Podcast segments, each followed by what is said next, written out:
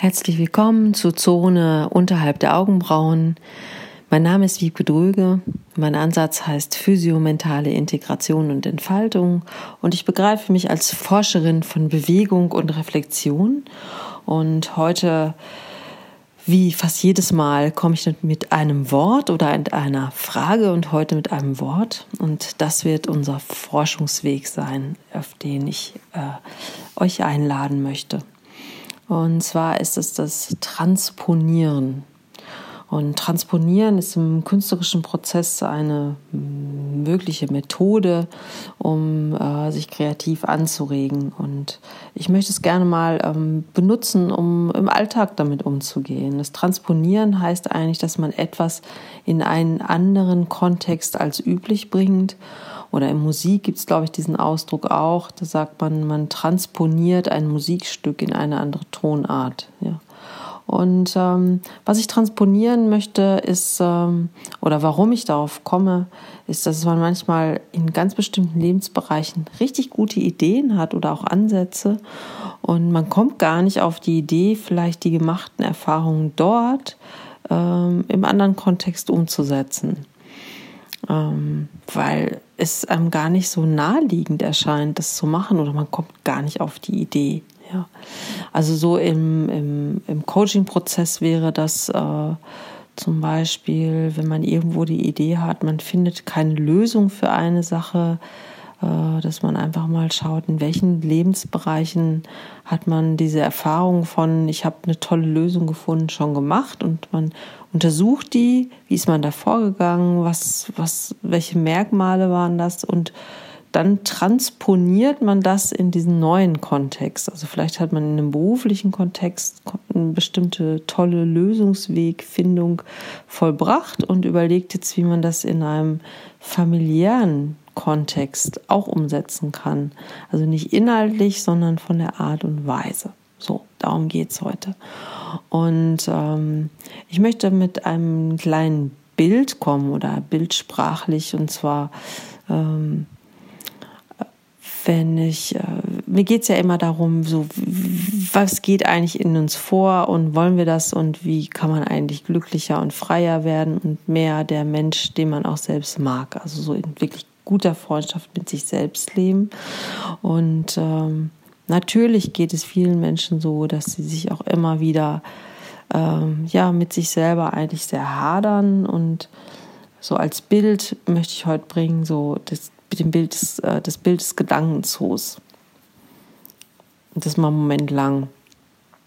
Einfach in sich aufzunehmen und sich die Frage zu stellen, oder ich stelle dir jetzt mal die Frage, welche Art und Weise von Gedankenzoo hast du denn eigentlich? Wie sieht der denn aus?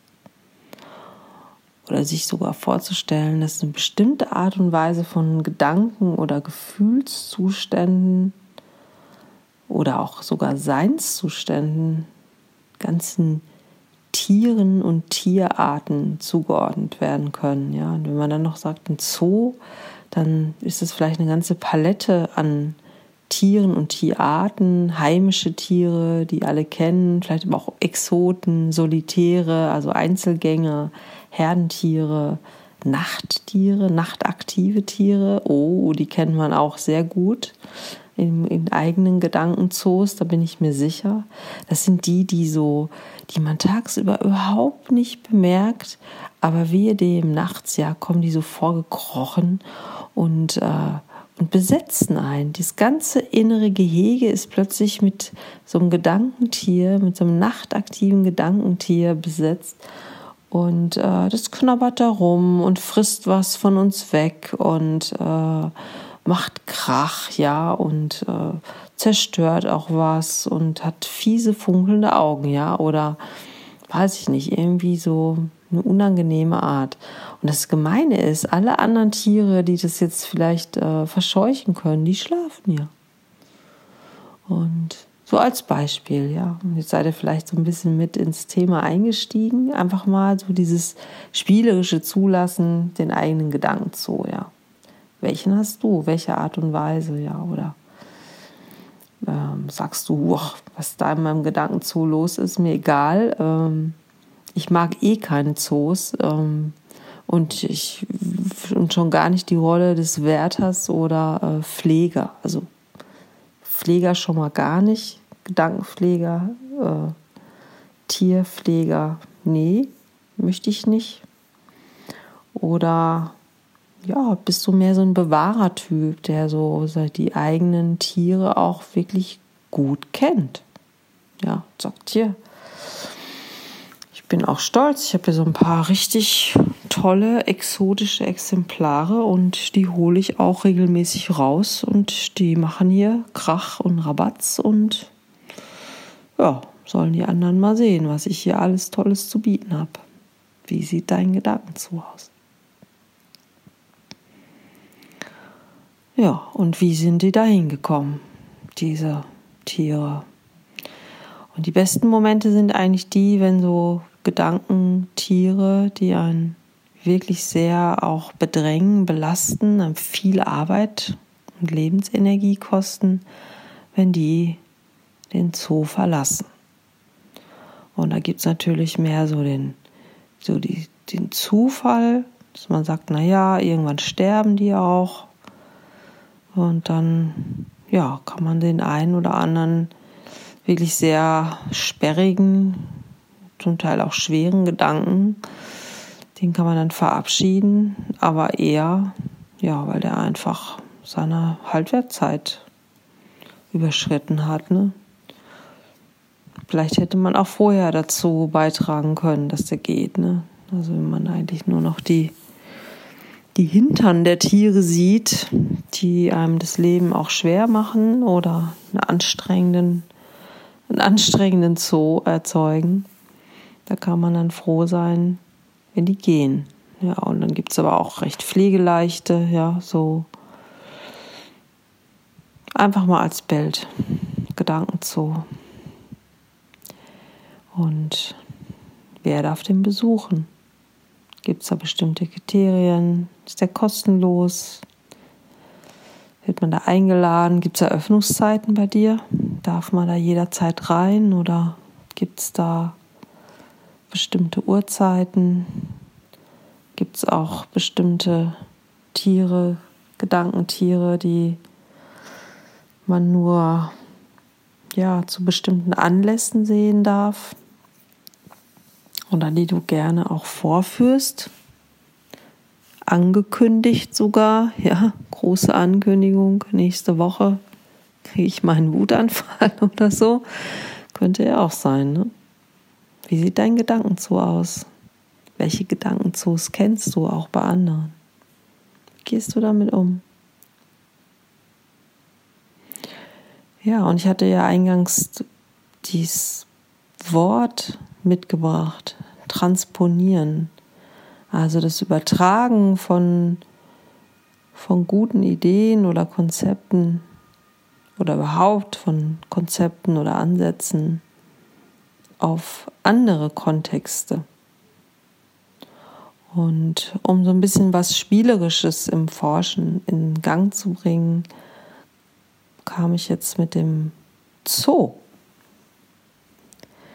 Ja, und das ist natürlich auch ein bisschen selbstironisch gemeint, klar, weil ohne dem ist es manchmal so, so schwer im wahrsten Sinne des Wortes, so sehr ernst, ähm, auch etwas in seinem Leben zu initiieren oder zu verändern. Und ähm, ja. Und die Frage mit dem wie kommen die da eigentlich hin? Die ist schon ernst gemeint, ja. Also wie ist das, was in dir vorgeht und sich auch als sehr ähm, bekannt und gewohnt anhört, anfühlt oder vielleicht auch als ja, man, ich weiß ja nicht, welche, welche, ähm, das ist also die nächste Frage, welche, welche Tiere da sind in deinem Zoo, die du nicht so im Griff hast. Also wo du den Eindruck hast, oh, das, ist, das sind so richtig gemeine vielleicht sogar auch. Ja, gemeine Tiere oder auch welche, die dir die Stimmung vermiesen. Ja. Und dann wäre jetzt die umgekehrte Frage, wie kannst du das regulieren, was in deinem Zoo überhaupt rumläuft, wie die sich benehmen und welches Modell ist da vielleicht denkbar. Und ich habe jetzt mal ein Modell mitgebracht, was ich aus meinem Kontext, aus meinem anderen beruflichen Kontext sehr gut kenne. Und das ist das sogenannte Residenzprogramm. Ja, das ist sowas, was so im, im künstlerischen Bereich, vor allem in den darstellenden Künsten, was äh, total gängiges ist, dass man sich sowieso über die ganze Berufsbiografie hin, muss man sich vor allem als freischaffender Künstler immer bewerben. Um Gastspiele, um Fördergelder, um Forschungsgelder, um um Residenzzeiten oder Orte, um Residenzgelder. Und Residenz heißt, dass man halt für eine Zeit lang irgendwo ist, an einem Theater oder an einem besonderen Ort, um dort künstlerisch zu forschen. Ja, und das Prozedere ist oft sehr umfangreich. Das heißt, man muss eine Biografie darlegen. Ähm, äh, was einen überhaupt dazu berechtigen könnte, dort zu residieren und mit welchen Intentionen man da ist, welche Ziele man hat, auf welche Art und Weise man forscht, welche Arbeitsweisen man mitbringt und natürlich, welchen Benefit das Ganze am Ende hätte. Also, dass man es nicht einfach nur für sich macht, sondern vielleicht auch äh, mit welchen gesellschaftlichen und kulturellen Fragen kommt man. Ähm, was möchte man vielleicht äh, erreichen, irritieren, gestalten. So. Transponieren, das war das Wort, was ich eingangs brachte. Jetzt kommen wir zurück zu unserem Zoo und ich komme jetzt mit dem Residenzprogramm. Ja, und dann fragen wir einfach mal diese Gedanken, Gefühle, diese physiomentalen Konstrukte, Erscheinungen, die wir in uns finden, die uns toben oder anklopfen oder mit denen auch andere manchmal auf uns zukommen und uns die einfach von Latz knallen oder wir uns einfach damit begegnen, dass wir einfach sagen, hm, hier ist mein Bewerbungsformular, das gucke ich mir jetzt erstmal in Ruhe an. Was willst du eigentlich von mir? Erzeugst du überhaupt das äh, in deinem Intentionsprogramm, was mir wichtig ist? Freude, Freiheit, Entspannung, äh, gute Kommunikation, Kontakt, Sexualität, was auch immer, ja. Äh, gutes Arbeitsklima, ähm, ausgeglichenes äh, Energielevel. Kann sich dieser Zustand überhaupt ordentlich, fällt er durch, der Bewerber oder die Bewerberin? Und dann ist man so ja, angesprochen als Gestalter der eigenen, äh, des, des eigenen Lebens. Und das ist ja das, worum es mir im Ansatz der physiomentalen Integration und Entfaltung auch geht. Ne? Dass man einfach schaut, jetzt in meinem Fall mit dem Beispiel, wer seid ihr hier eigentlich alle? Ja, und einfach mal seine ganzes, sein, sein Innenleben aufstellt. Spielerisch vielleicht auch wie Kandidaten, die sich bei, die sich auf ein Residenzprogramm bewerben und die rausschmeißen, die schon längst ihre Residenzzeit überschritten haben, ja. Oder beim zurück beim Zoo, dass man einfach sagt, okay, ich rufe jetzt mal ein innovatives Zoomodell aus und ähm, der Zoo ähm, der hat keine festen Residierenden, sondern man überlegt halt mal, ob man so jemanden mal so so eine Nacht gewährt. Man sagt, na gut, dann äh, kannst du mal hier residieren für eine Nacht. Gebe ich dir Unterschlupf. Das ist vielleicht mal wert, sich da eine Nacht mit zu beschäftigen oder notwendig, ja. Und dann musst du aber wieder gehen, ne? Und dass man das halt auch klar macht. Oder manchmal gibt es ja so ganze Akkumulationen von Gedanken, ne? so Gedankenhaufen und man scannt kurz ab, na, welche, äh, welche Stimmung bringen die eigentlich mit? Und man merkt so, wow, die sind total spannend auch. Die kosten jetzt viel Zeit, aber das ist irgendwie ein recht illustrer Haufen. Und die lasse ich jetzt mal eine ganze Weile hier, eine Woche in mir rumtoben, äh, weil ich merke, die äh, geben mir irgendwie einen, mir und meinem Leben eine gute neue Richtung.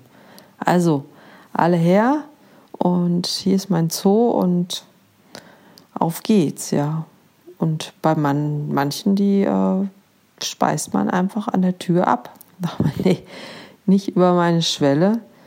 Du kleines, niggeliges, fieses Tier, ich weiß genau, du stehst hier alleine und sobald ich dich reinlasse, dann sind da Millionen und ich kriege kaum Luft mehr, weil äh, mein ganzes Inneres ist ein einziger Ameisenhaufen. Und dann kann ich nichts mehr tun. So. Ja, und das kann man halt auch lernen, ne? sich diese, ähm, dieses, in Anführungsstrichen, Bewerbungsverfahren ähm, für sich innerlich zu entwickeln, also in sich zu integrieren und dann auch, äh, ja, einfach auch, auch auf eine spielerische Weise damit zu gestalten. Ne? Oder welchen Gedanken zu hast du? Welchen Gedanken zu hättest du gerne?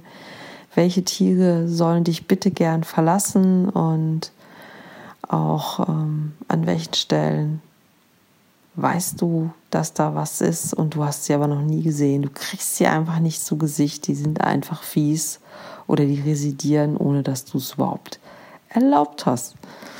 Ja, davon würde ich gern mehr von dir hören. Wie sieht dein Gedankenzoo aus und wie kannst du vielleicht eine gute Idee aus einem anderen Lebensbereich ähm, transponieren, um dir selber ein noch besseres, gut geschütztes, wohnliches Innenleben zu verschaffen und zu gestalten. Und das würde ich natürlich gern wissen, weil jeder lebt ja auch in gewisser Weise begrenzt. Ähm, und wir müssen oder dürfen alle voneinander lernen. Von daher teilt die Ideen miteinander und ähm, schreibt mir auch gerne unter wiebkedröge.gmail.com. Also einfach nur mein ganzer Name, Wiebke Dröge mit OE at gmail.com oder geht auf meine Website www.ginkgomind.de und Ginkgo nicht nur mit K, sondern mit K und G sodass sich ein Gink und ein Go ergibt. ginkomind.de. Herzlichen Dank dafür und bis zum nächsten Mal. Eure Wiebke. Tschüss.